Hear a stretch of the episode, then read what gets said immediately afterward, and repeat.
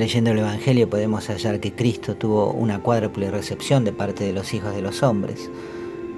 Algunos le recibieron en su casa, pero no en su corazón, como el fariseo Simón, que no le dio un beso al llegar ni agua para sus pies. Otros le recibieron en su corazón, pero no en su casa, como Nicodemo. Y otros no le recibieron ni en su corazón ni en su casa, como los polerinos de Gerasa, quienes le rogaron que se fuera del pueblo. Pero algunos sí le recibieron en su casa y en su corazón, como Lázaro y sus hermanas Marta y María.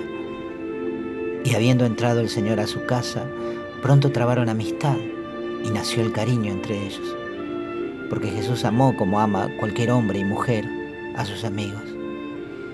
Y sucede lo que a sus discípulos, a quienes luego de un tiempo, y habiéndolos conocido y dejándose conocer por ellos, el Señor les llamó amigos.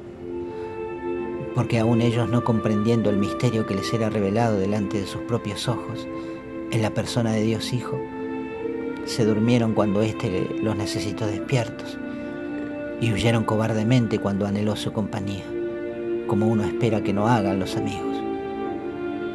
Y aún vendiéndolo uno de ellos, y negado a aquel que le había destacado entre los demás, dice la escritura que los amó, y los amó hasta el final. Y los amó tanto que al resucitar ese bendito domingo de la Pascua naciente, le dice María Magdalena, ve a mis hermanos, a mis hermanos, primero discípulos, luego amigos y ahora hermanos. Cuán grande e incomprensible es el amor del Señor, que también nosotros hoy, habiéndole ignorado tanto tiempo, negado y hasta despreciado, Él igual viene hasta nuestra casa con las manos llenas y los brazos abiertos. Qué enorme misterio es el amor que aún no lo comprendemos, el amor perfecto el amor de Dios por nosotros.